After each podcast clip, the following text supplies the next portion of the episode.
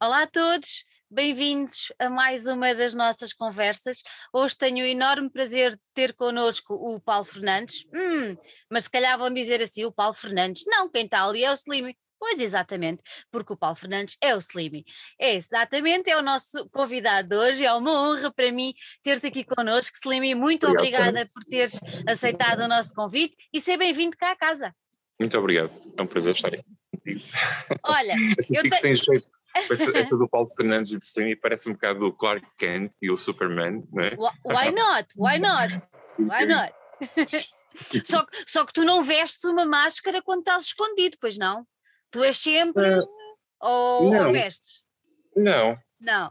se calhar no início era, era- havia uma certa diferença, hoje em dia já não. É, já exa- perdi, é exatamente. a vergonha toda. Já perdeste a vergonha. Era exatamente aí que eu queria começar, aí pelo teu início. Tu começaste logo desde miúda a gostar assim de música, a, interessar-te por música, pelo rock, pela eletrónica, conta-me lá. Sim, ti- tinha. Minha mãe tinha muitos vinis em casa, pais separados, e o meu pai era muito virado para o fado e não sabia quase música em casa dele. A minha mãe tinha muitos vinis de Beatles e Rolling Stones, e tinha uma paixão pelo Rod Stewart também. Oh, E, to- todos aqueles hits dos anos 80, o Tarzan Boy, essas coisas todas. E depois tenho dois irmãos mais velhos que um gostava muito de YouTube, ainda gosta, é a banda preferida dele, e o outro era maluco pelos Guns N' Roses. E gravaram uma cassete, uma X90 uma vez, com o Joshua Tree de um lado e o Appetite for Destruction do outro, ainda nos anos 80. Teria eu, pai, 9, 10 anos. E lembro de ouvir aquilo e. e foi gostar. E lembro de ver um concerto dos Guns que deu no, no Canal 2 e, e no, dia, a no, no dia a seguir ir com uma raquete de ténis para o meu pátio, imitar o Axel e eu fazer conta que tocava guitarra e, e pronto, e a partir daí começou o bichinho. E eu lembro, o primeiro CD que eu comprei, para tu veres como é que eu era já muito eclético, hum, a minha mãe ofereceu-me um, um leitor de CDs e disse-me, escolha um CD. E eu escolhi uma banda que fazia um rock eletrónico que não era muito habitual e nunca tiveram muito sucesso, que eram os Jesus Jones, não sei se te lembras Uhum. dessa banda. lembro, lembro, lembro, A lembro. lista tinha assim cabelo comprido, tinha grande pinta. Portanto, isto com 12, 13 anos e já havia esse caldeirão de, de coisas aqui a nascer. Entretanto, os amigos da, da adolescência eram todos metaleiros, eu ouvia grunge. ah, e pronto, comecei a explorar o grunge e comecei a aprender a tocar guitarra com as bandas grunge e mais especificamente com os Smashing Pumpkins, que era o meu Uhum. de canto e de guitarra. Eu punha os CDs deles a tocar e punha-me a tocar por cima. Pronto, e depois em 99, ah, depois de os anos 90 passei a ouvir o rock e entretanto comecei a sair à noite e frequentava sítios onde a música de dança eletrónica era, era uma constante. E lembro que em 97 saíram muitos discos de música, de música eletrónica que eu gostei bastante, Uhum. o Fat of the Land, os Prodigy, o segundo dos Chemical Brothers, etc. E depois apesar-me comprar uma caixa de ritmos onde eu pudesse fazer também as minhas coisas ne- nesse género. E como já vinha com, com a cena de tocar guitarra e tocar baixo, então é aí que nasce a fusão que, que se limia até hoje, que é Uhum. esses dois mundos que andam sempre um bocado interligados, a música dança e o rock alternativo. Olha, como é que tu, como é que tu nessa altura, como é que foi esse processo de juntar essas duas, essas duas partes, não é? Ah, o rock e a parte mais de dança, e, e exatamente o que é que serviu de base ao nascimento do Slimy? Foi o desejo de teres o tal alter ego, o tal Clark Kent que veste o seu fato e, e vai para onde ninguém o reconhece. Como é, como é que isso tudo se processou? Opa, interessante, eu cheguei a essa altura de, de- de assumir um projeto e atenção que as músicas que eu fazia na altura eram muito, estranhas, que até o pessoal mais próximo e amigo não se juntavam a mim. Por exemplo, o meu, primeiro baterista, que era meu amigo de infância, só se juntou a mim passados muitos mais anos quando começou a ver que eu fazia qualquer coisa mais sólida e mais, e mais concreta. Mas surgiu, surgiu- eu era muito tímido, sabes? Naquela, era muito. Ah, ouvia muita música, fazia sonhava muito entre, Hum. entre as paredes do meu quarto e imitava os meus ídolos, só que era muito tímido, então a cena do Slim tentei criar para combater essa timidez e, e para lutar um bocado contra essas, essas facetas mais introvertidas, menos sociáveis que eu tinha. E, e pronto, criei um projeto a solo, portanto tive que encontrar um nome que me definisse, era magro na altura, era super magro, então, e eu via muito Moby, sabes? Eh, então, como eu via o Moby, procurei assim uma palavra que ficasse na cabeça, como, como Moby, então Slim nasce aí. E Pá, esta altura do campeonato já, já escrevia muito, já tinha aquela, aquela minha fase muito introspectiva de, de escrita de canções que refugiava-me na minha casa, assim, não saía, os amigos iam todos sair e eu ficava em casa a fazer música. E, e pronto, é, sempre a compor, sempre a fazer coisas diferentes nessa, nessa caixa de ritmos também, que tinha sintetizadores, tinha muitas coisas que permitiam-me explorar muito. Uhum. E, e pronto, ia ouvindo música e ia querendo acho que é o início de toda a gente, é querer copiar o, os heróis, não é? Uhum. Começou assim, e depois começou-se a tornar uma coisa séria, Mais deixei séria. a faculdade, deixei deixei essa tal noite notívaga de, noite notívaga, essa, essa minha face notívaga de sair à noite para ficar a compor em casa e para ficar a trabalhar com mais afinco nas minhas coisas e pronto, há ali um clique no início do século que, que eu começo a gravar uma maquete e logo o primeiro produtor, o Rodolfo Cardoso, enche-me elogios e diz-me que eu tenho muito jeito para escrever canções e a partir daí, naquela, ok, vamos apostar nisto. Olha, e Londres? Tu ainda, tu ainda passaste uma temporada em Londres, não foi? Sim, estive em Londres, estive em Berlim também, uh, depois de Londres, uh, menos tempo em Berlim. Como é, que, como, é que, como é, que, foram essas experiências? Duas cidades fantásticas. Sim, sim, sem dúvida. Uh, opa, fui, fui, para Londres, pronto, conheci o Saul Davis aqui, do James, ele disse uhum. que, uh, que achava que eu tinha uma oportunidade, entretanto vieram uns managers importantes ver aqui um concerto que nós organizamos aqui no Porto e também acharam que eu tinha algum algum jeito e que poderia, poderia almejar uma, uma, uma, carreira lá fora. Portanto, fui, trabalhei em bares e pubs, uh, vivi uma vida de londrino, uh, a dada altura já, já me desenrascava muito bem, já, ou seja, a nível pessoal foi, foi muito boa essa, essa experiência. A nível musical demos 50 e tal concertos, foi, foi ótimo, mas falhou ali qualquer coisa na continuação, na, hum. porque entretanto Soul voltou com o James e o outro manager também voltou com uma banda que eram os Brand New Heavies e que sobrou um bocado de tempo para mim. Entretanto, eu voltei para Portugal e explodi em Portugal, portanto a coisa lá fora ficou um bocado em stand-by, mas foram três anos de, de aprendizagem e de, e de, experiência e deram uma, uma maturidade incrível. Olha, em Berlim. O que, o que, é, isso, é, isso que eu, é, isso, é isso que eu te ia perguntar. O que é que, o que sentiste mais identificado com, com que cidade? Elas são completamente diferentes, acho eu. Uh... Sabes que em, em, Berlim passei temporadas, sabes? Não tive hum, lá um hum, tempo. Ok. Estava um mês, depois estava dois meses, depois estava umas semanas só, ia lá muitas vezes, tinha tive lá duas namoradas. Pronto, eu pegava uma a estar lá Uh, ah, Berlim é muito mais, muito mais aberto, por aquilo que pareça, yeah. sabes? Yeah. Uh, na altura chamavam-lhe Nova York da Europa e ah, eu lembro-me de tocar numa rua três vezes numa semana, na mesma rua, havia tantos bares e tantos sítios para tocar, neste caso sozinho, no formato One Man Show. Não cheguei, não cheguei lá com a banda. Enquanto em Inglaterra dei vários concertos com a banda, foi o meu baterista, o meu primeiro baterista para lá, e arranjei uma baixista e um guitarrista em Inglaterra também, para tocar connosco. Mas, opa, Inglaterra é aquela coisa, eu ouvi muito Britpop, esqueci-me de referir o Britpop, muito hum. os Oasis e os Blur e aquela onda toda. Então, parte de mim sonhou sempre em, em, em, ir lá parar um dia. Inclusive os, os James, acreditas que o primeiro concerto a sério que eu vi foram os Radiohead a abrir para os James em 93 e passado 10 anos estava aí para Londres com um dos guitarristas da banda que fui ver, sabes? Já viste? tu já é, viste? Não é? Mesmo. E, yeah. opa, foi, foi de loucos fazer parte daquele mundo, sabes? Eu trabalhava em bares em que o pessoal no dia a seguir falava do concerto que tinha ido ver e não do jogo de futebol que tinha ido ver. Uh, no mesmo dia era capaz de estar a ver cinco ou seis ou dez coisas diferentes Uau. na mesma cidade. Pá, e, e pronto, só que, interessante, não, não me moldou a nível sonoro, porque eu já fui para lá com muita, pronto, muita música e muita. E, e, com os meus heróis bem definidos, com as minhas influências bem definidos, portanto, uh, entretanto, quando eu chego lá há uma efervescência de um indie muitas bandas a surgir em que eu tive a sorte de fazer também um bocado parte dessa onda, que eram os Kazabian, os Kings of Leon, os Strokes, estavam todos a bater nessa altura.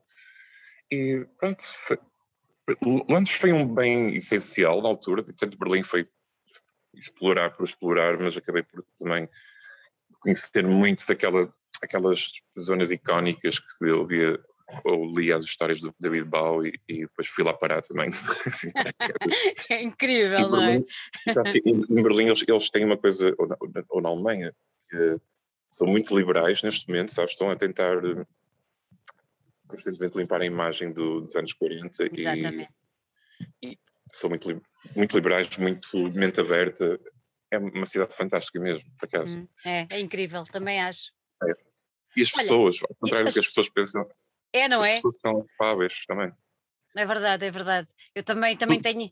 Até, eu, acho, eu, eu, eu, acho que até são mais afáveis algumas do que os próprios ingleses. Sim, sem dúvida, sem dúvida. É, não é? Só um pormenor que faz a diferença, que é que eu aconselho a toda a gente, que é esforçar-se por falar um bocadinho a língua deles. Pois. Eles estão, não é fácil, né? mas eles estão um bocado cansados, principalmente dos ingleses e dos americanos, chegarem lá e, e partirem do princípio que toda a gente fala inglês. inglês. E eu cheguei a arranjar algumas coisas porque dava-me dava ao trabalho de, pelo menos com o promotor, tentar falar um bocadinho de alemão. E claro que depois a dada altura já não conseguia ter ritmo para acompanhar, nem, nem o vocabulário para acompanhar, mas só o esforço já era bem, bem, bem visto e, recompensado. Já era reconhecido, não é? Sim. Olha, explica-me lá uma coisa. Tu tens uma música na banda sonora do CSI Miami. Essa cena da banda sonora é um bocado estranho. A banda sonora são os The Who, não é? Pois. Os The Who. Eu tive uma, uma música num episódio, assim é que é. Ah, ok. Até como é que isso aconteceu? Isso foi o management londrino que, ao mandarem uma compilação dos artistas todos que uh -huh. representavam, e ele lá três temas meus, eles escolheram um tema meu. Simples. Simples. Não tem, grande ciência. Não, não, é assim, oh, desculpa lá, Slim, então tens uma música. Ah, não, então isto é assim. Não, é fantástico.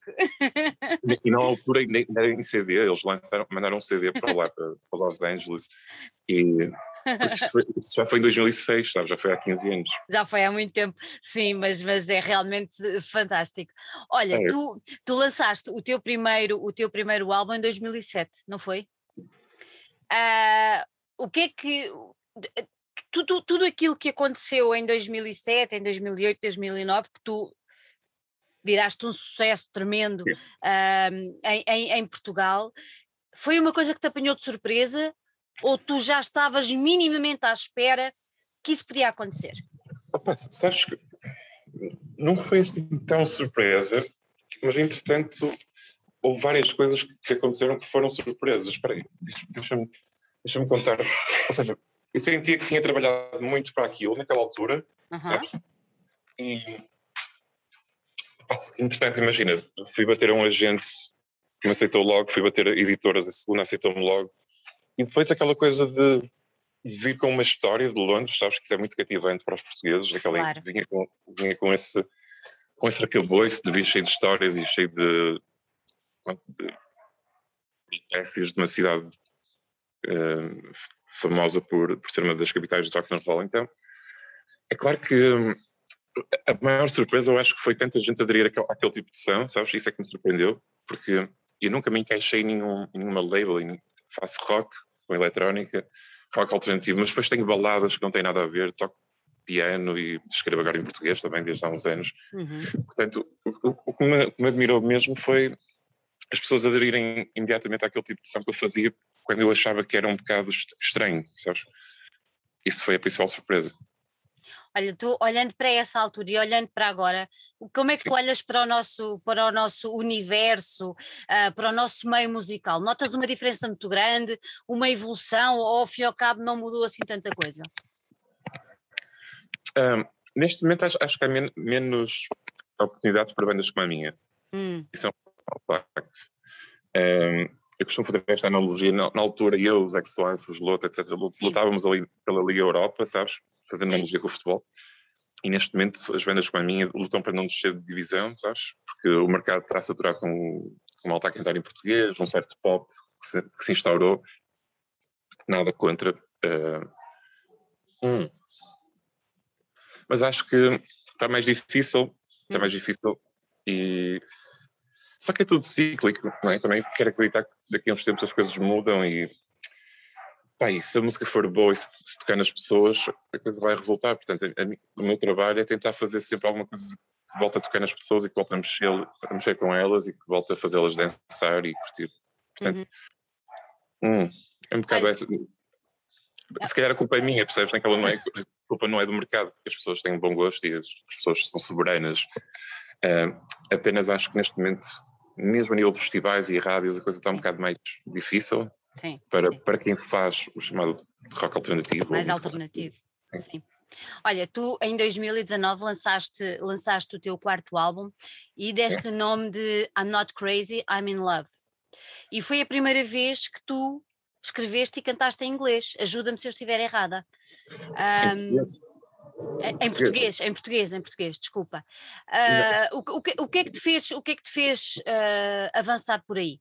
Hum. Deixa-me corrigir-te. O, o, meu maior, o meu maior êxito, o Anjo como tu, ah, teve, no top, Sim. teve no top da RFM, da Antena 13 e em inúmeras novelas e séries. Uh, foi escrito em 2005, quando estava a gravar o primeiro disco em Londres. E só que guardei na gaveta e só saiu num álbum chamado Freestyle Hard, de 2013. Uhum. Pronto, e lancei nessa altura. Entretanto, na ressaca desse mini sucesso, mini? Não foi mini. tão mini. Não era tão não mini foi, assim. Não foi nada mini. Uh, na ressaca desse sucesso, escrevi uma música um single isolado que, curiosamente, hoje está a passar novamente uma novela da, da TVI, que está em reposição, chamada Mulheres. O tema chama-se Hoje a Sinta Falta, que a pedido de várias famílias vou lançá-lo novamente nas plataformas digitais para a semana. Olha porque que bem! Música, é, porque a música foi retirada do catálogo, porque a empresa foi abaixo e, e pronto, então estava ali num limbo e vou, vou lançá-la novamente para a semana. Entretanto, é o primeiro disco com cinco temas esse disco tem 15 temas, tem 10 em inglês e 5 em português. E achei que, porque esse disco fala sobre uns assuntos mais sérios que me aconteceram nos últimos anos, me aconteceram nos últimos anos, e algumas histórias eu decidi contá-las em português para ser de maior compreensão e de mais fácil acesso à, à história e à, e à, personagem que estou a falar naquele momento. Personagem que acaba sempre por ser eu, não é?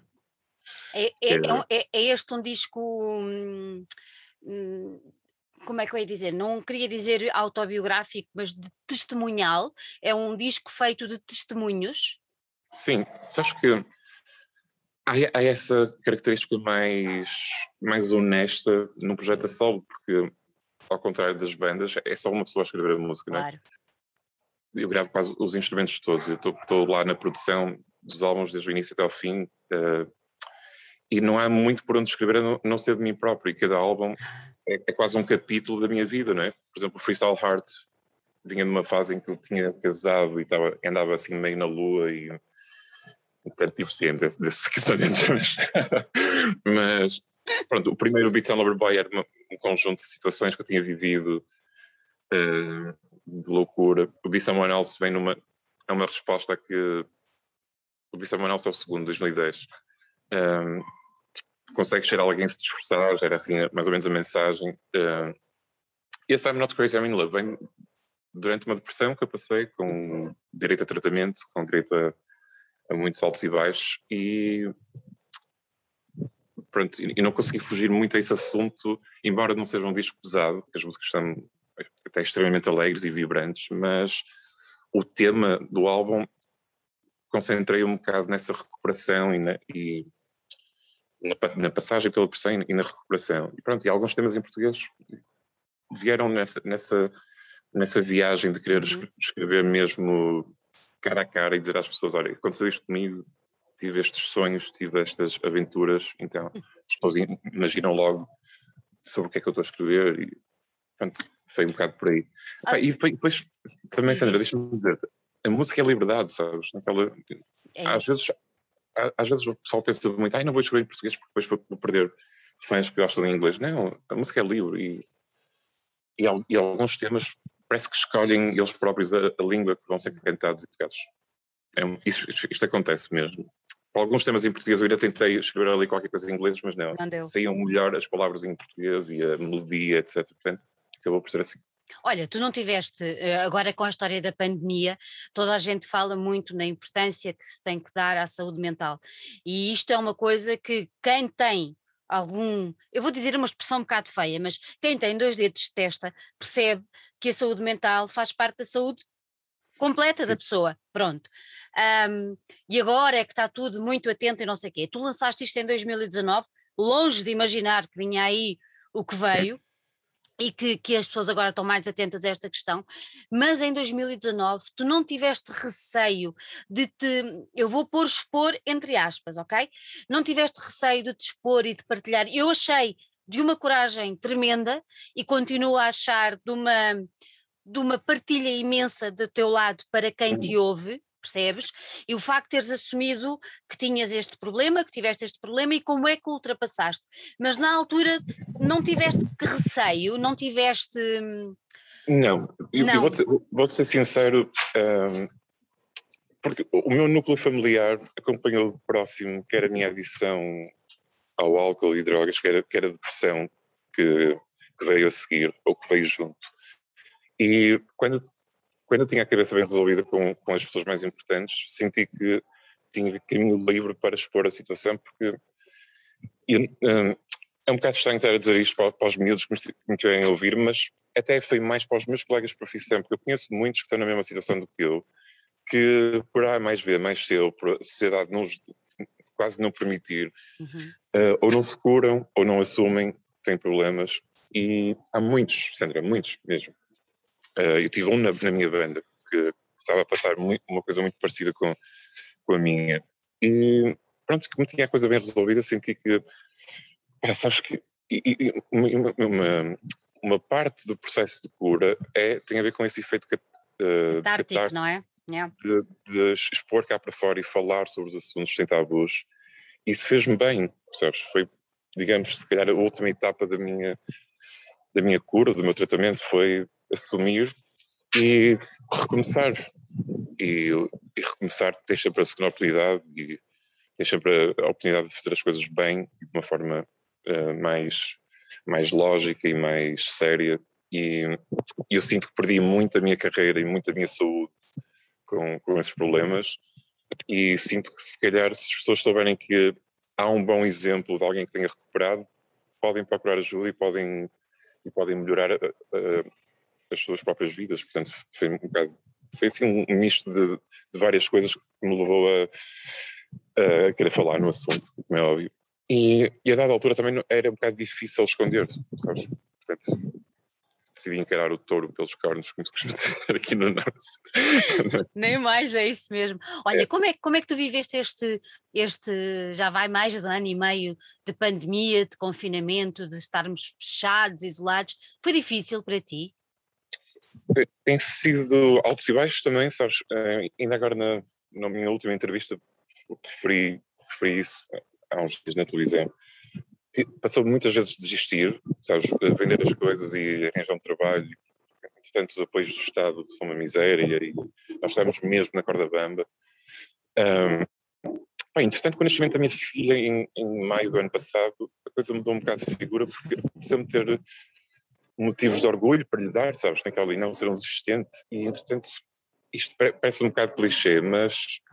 Uh, pronto, tenho uma filha emprestada de 14 anos que já está comigo há metade da vida dela, que tem sido uma companheira e uma amiga, e agora já percebe as coisas, já, já ouve rock também, já, já põe uhum. músicas minhas na playlist. Pá, e eu não, não, não apetecia dar uma de falhado, sabes? Então agarrei-me a tudo. E tenho uma mulher fantástica que me ajuda imenso e que me apoia em tudo e que canta comigo também. Portanto, fui buscar forças ao apoio familiar para dar um bocado a volta a isto e ter resultado, sabes? E pronto, e o nascimento da minha Camila foi assim, sabes, foi assim, tipo, um boost de energia, de, de boa onda, de, sei lá, tudo, tudo, de, tudo que há de bom no mundo parece que parece que aterrou de repente no meio de uma crise sem precedentes, não é? Sem, é. sem, sem igual. Nunca, nunca tínhamos passado por nada disto e pronto, estamos todos a aprender pela primeira vez como, é. como lidar com isto. E como ainda vinha com, com os resquícios, de, eu deixei, deixei de fazer tratamento em 2019, precisamente, e em 2020 fomos obrigados a ficar em casa e, por exemplo, eu tinha deixado de fumar, disse-me agora a fumar, e voltei a fumar tabaco de enrolar, fumo menos, mas voltei a fumar por causa do confinamento. Se não tivéssemos que ter ficado em casa, provavelmente nunca teria voltado a fumar outra vez. Tinha deixado em setembro de 2019, voltei em março de 2020 ah. a fumar. Uh, pronto, bom, foram altos e baixos, entretanto agarrei-me também a uma ideia de um quinto disco que entretanto já lancei no single, estás a par do assunto. e, e, pronto, essa coisa de começar a trabalhar em casa, aos, aos bocados, ir gravando aqui e ali, pronto. Entretanto, já tenho vários temas prontos que me dão um certo alento e naquela, ok, isto é capaz de bater novamente. E pronto. É um bocado, sabes, o trabalho diário de ir buscar inspiração e motivação às pequenas coisas e pronto. E viver mesmo um dia de cada vez. Sabe? Olha, achas que com o nascimento da, da, da Camila, achas que mudaste não só como pessoa, mas como artista? Opa, sim e não. Porque um, há uma certa essência e uma certa irreverência em Slim que acho que não vai mudar nunca. Eu não teria tido que explicar isso à minha mãe porque pintei as unhas para ir, pintei as unhas para ir para um concerto pequeníssimo. E a minha mãe veio e porquê é que fazes isso? Agora és pai. E já sou pai há sete anos. Primeiro. E, mesmo por ser pai, porquê é que não é pintar as unhas? É a minha imagem de marca, é o que eu, é o que eu gosto de fazer, é a liberdade que ser músico me dá, que é andar como eu quero. E, pai, percebes? Essa, fa essa faceta nunca há de mudar. Há, uma, há, uma, há qualquer coisa de, de assustador quando tens que, quando vives da música agora tens uma bebé e, tens que, e, e aparece aquela ideia de e tens que fazer alguma coisa comercial que venda muito para sustentar a bebé. Mas ainda não fiz isso, ainda não fiz nada demasiado comercial.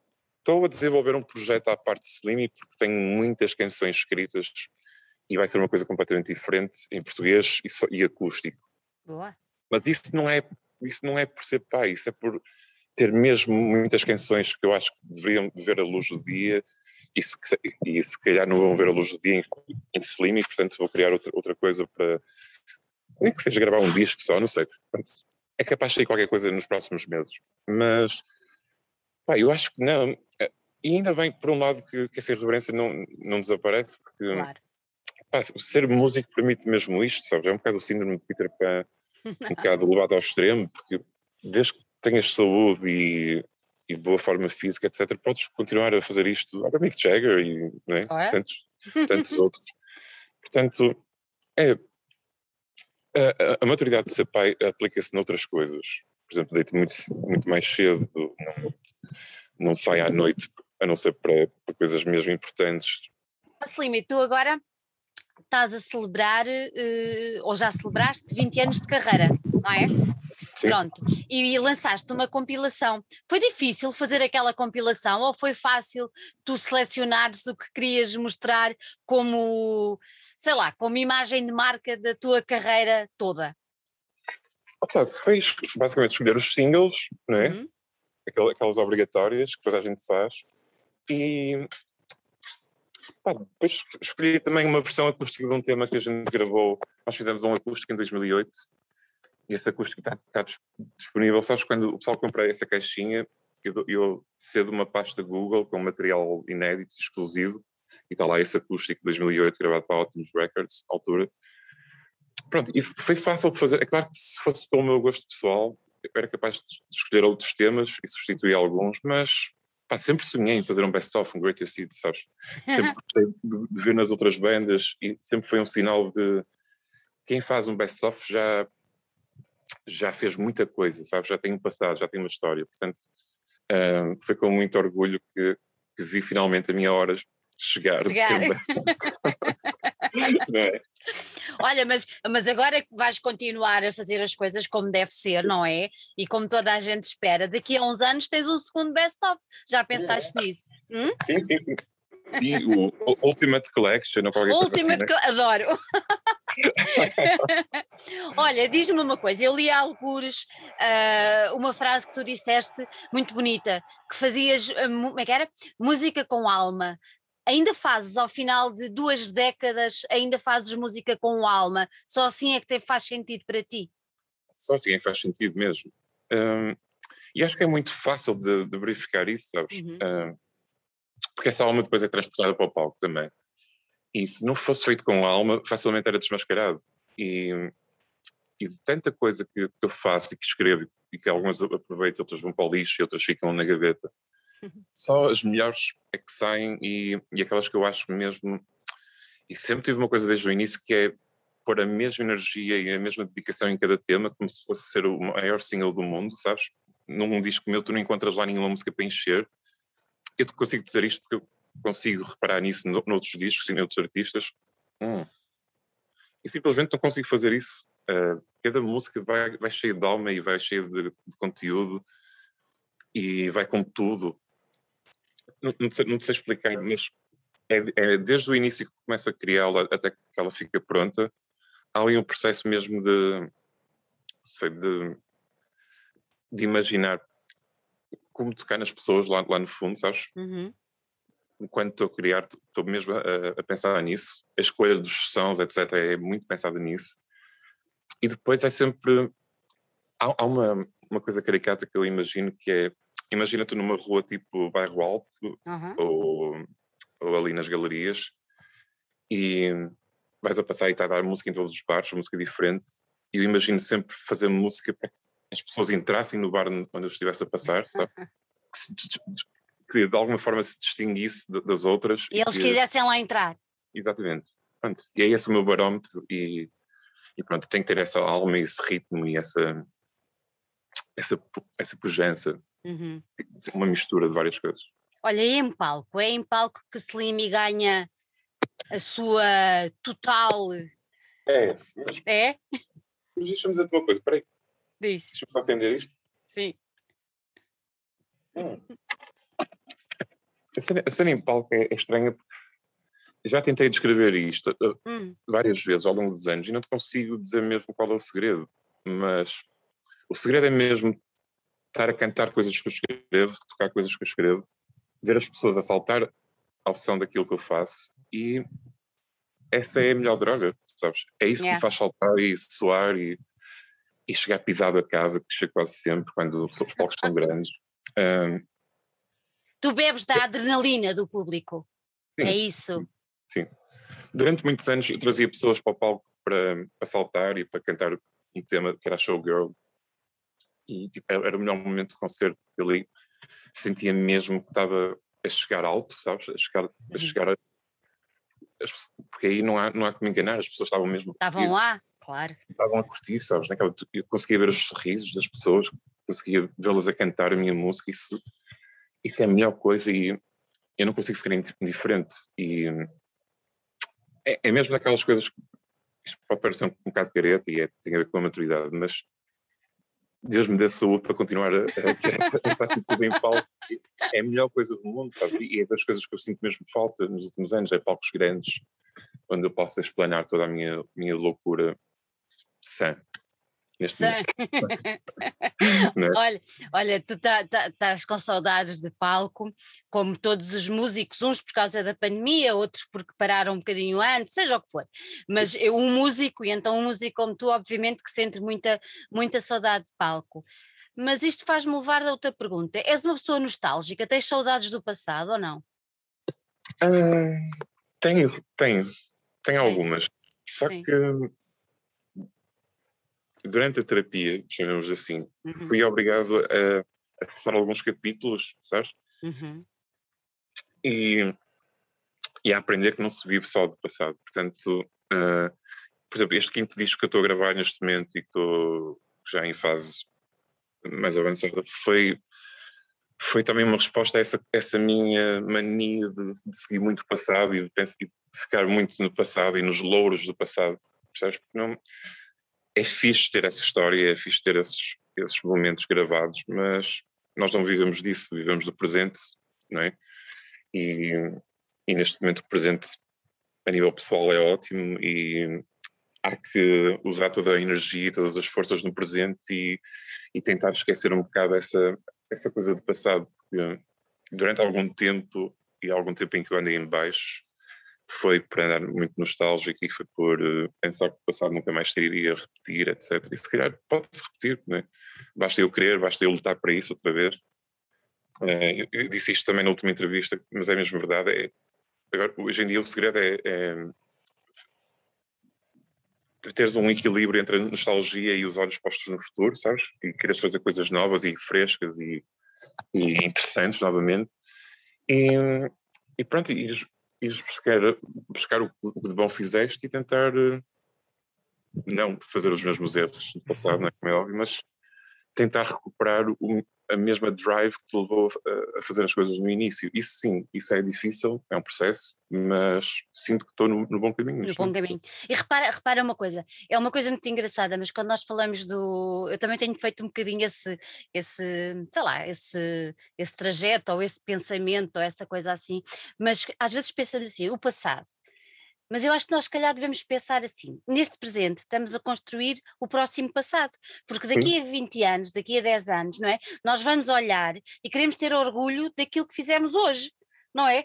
E então é todo um processo, é todo um trabalho de, de saber. Sim, sim, não é? Saber desprender e trazer na bagagem aquilo que realmente, aquilo que tu dizes, que nos pode enriquecer e ajudar a seguir em frente. Eu acho que esse processo que tu tens feito é absolutamente fantástico. É, porque pensares muito no passado pode até inclusive deprimir, sabes? Naquela... Exato. Mesmo que o teu passado tenha sido brilhante, mas as claro. pessoas que vivem muito no passado têm essa tendência para deprimir mais, mais facilmente. É verdade. E, e, e, o meu presente é ótimo, sabes? Como estava a dizer ao bocado, a cena de suporte familiar, uh, ter saúde, estar fisicamente bem e, e pronto, e ter, ter boas, boas perspectivas à volta, faz-me encarar até o futuro, como o presente é bom, faz-me encarar o futuro com, com um sorriso e com vontade de, chegar lá e fazer coisas e, portanto, claro, quando eu penso no passado, penso nos concertos para milhares de pessoas e penso no, nos concertos semanais em que dava três ou quatro por semana e claro que tenho saudades disso, mas pronto, mas a ideia é trabalhar para que isso volte a acontecer. Para que volte a acontecer, exatamente. É? Olha, tu lançaste agora, já referiste aqui que estás a trabalhar num novo disco, tu lançaste agora uma música onde uh, falas da tua Camila e inclusive a Camila entra contigo no, no vídeo. Uh, Porquê que quiseste fazer esta música para a Camila? É normal, não é? tinha, tinha que acontecer acho, acho, acho, que vai haver muitas sobre a Camila, mas. Ah, que bonito! Mas engraçado que a, música começou a ser escrita em abril do ano passado, um mês antes dela, nascer. E cheguei a mostrar à minha mulher e disse: tem algum jeito, isso assim tão rápido? Então, uma música para a tua filha. Porque estaria toda a gente à espera que fosse uma balada daquelas, né? mas. Uh, e não, decidi fazer exatamente ao contrário, porque o, o fervilhar de emoções que ela nasceu é, é exatamente ao contrário, é uma, uma, coisa, o coração bate tão depressa, não é? A música começa com, com o coração dela a bater. Um, e, pronto, aquela coisa, aquela inspiração, ou seja, nós, músicos temos essa sensibilidade sempre à flor da pele, não é? E para mais um acontecimento único, é o nascimento da minha primeira filha biológica, tinha que ser registado. E pronto, depois a ideia do vídeo também teve a ver com o, com a ideia de Jorge Riobão, que é o realizador, e eu queria que ela aparecesse, embora não foi fácil, mas queria que ela aparecesse para, para ficar para, para sempre, não é? Um vídeo fica para sempre, ela vai crescer e vai ver aquilo, e os colegas da turma vão, vão ver aquilo. E... Vai ser a Camila, a Camila vai ser a miúda mais cool da escola quando apresentar, quando virem o vídeo com o pai. Ou se não, vai ser algo de bullying, dizer, e o teu pai é maluco. Aquela... Oh, não. não, tenho a, certeza, tenho a certeza que não. Olha, tem sido fácil o processo criativo e o desenvolvimento deste novo, deste novo trabalho que tu estás a fazer? Imagina, tenho aqui um estúdio que é Open Space, consegues ouvir as pessoas a falar, Uhum. A mudar de casa daqui a um mês para um sítio onde finalmente vou ter o meu próprio estúdio mais isolado.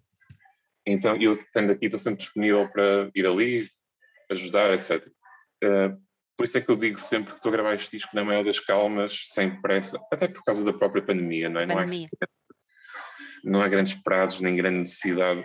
É importante as pessoas saberem que eu estou ativo, daí este primeiro single. Vai sair um próximo em setembro, um segundo single do disco e o disco, se estiver pronto, sai no final do ano, se não sair, sai no início de janeiro ou fevereiro. Portanto, uh, esses condicionantes acontecem um bocadinho por causa de né, situação de ter que conciliar as duas coisas, família e música, mas também não há grande pressa, nem grande pressão para. Não há para pressão. Olha, já tens nome para o disco? Já. Como é que se chama?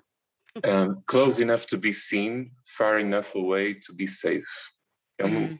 Diz. Uh, lá está. Uh, mais uma vez, o título do disco revela um bocado o momento, o capítulo da minha vida. Retirei de, uma, de um livro do Charles Bukowski que ele estava a descrever as ondas de Venice Beach, em Los Angeles. e tinha a ver com as zonas que estavam perto, mas longe o suficiente para ele estar descansado na areia, porque ele estava bêbado na praia. estava a ver assim o mar muito próximo. Um, opa, e é um bocado a minha relação, o meu estado em relação a, a muita coisa neste momento, sabes? O que me interessa estar, que é perto de tudo, mas longe o suficiente para estar salvo. Pronto, salvo é um bocado forte demais, mas. Seguro. Seguro, sim, seguro. Seguro, é. tranqu tranquilo, não é? é tranquilo, é assim? exatamente, exatamente, uhum. tranquilo. Tranquilo. Mas ser visto ao mesmo tempo, mas previsto. É, certa... é a chamada distância de segurança, Slim. É, um bocado por aí, sim. É, é não é? Olha, mas, diz, diz isso. Personal, não tem nada a ver com pessoas, eu dar pessoas e dar estar com pessoas e dar, dar, os concertos por causa das pessoas, eu não vivia sem esse contacto, mas é mais uma em relação a outras coisas o safe, o, safe nesse, nesse título aplica-se a outras coisas. Assim, achei, achei um, um, título interessante e na onda dos meus títulos de discos. Olha, diz-me uma coisa: um, todo, todo o som do disco que aí vem. Uh, é todo ele muito uniforme ou vamos ter surpresas lá pelo meio? É, eu nunca tive exatamente um som muito uniforme, né, como já falamos. Exatamente. Uh, mas vai ser todo em inglês, como eu te disse, estou a preparar um projeto só em português, portanto, dessa vez escolhi 10 temas ou 11 temas em inglês. E mais uma vez tem aquelas sonoridades todas que eu gosto. Curiosamente, as primeiras músicas que nós gravamos são muito rockadas, mas depois tem um tema que estou a gravar com o Alex FX, que é muito eletrónico. Uh, depois tem um tema que estou a gravar com o Saraiva, Pedro Saraiva, o produtor de house, que é muito house e muito funk. Uh, espero vir a ter um, o meu ex-baixista tem um, tem um projeto, ele tinha um projeto eletro que era os Beatbender e eu lancei o rap deles, produziram um tema que é muito dubstep, muito aquela onda que se ouvia aqui há uns anos. Mas pronto, depois, mas depois eu meto a guitarra e o baixo aquilo já soa. Já soa.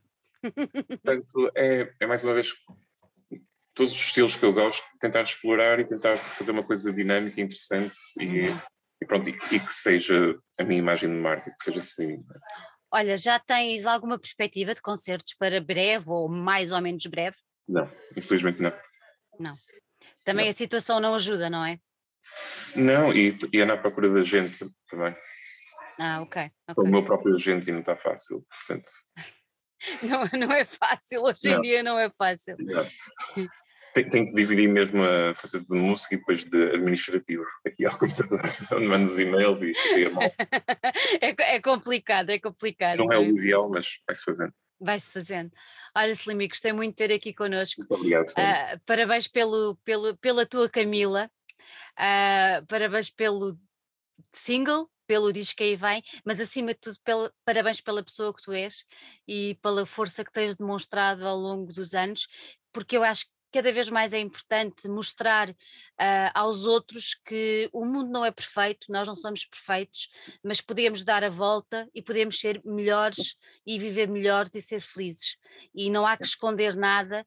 E vocês, músicos, dão-nos tanto, tanto, tanto, que quando vocês precisam, nós também temos que dar de volta. E é com isso, é com este amor, com este carinho e com o dizer bem-vindo de volta, Slim, e estamos à tua espera. Muito obrigado, Sandra. Muito obrigado por essas palavras mesmo. Um grande, grande beijinho para ti. Um beijinho. Tudo bom para vocês. Beijinho. Obrigado.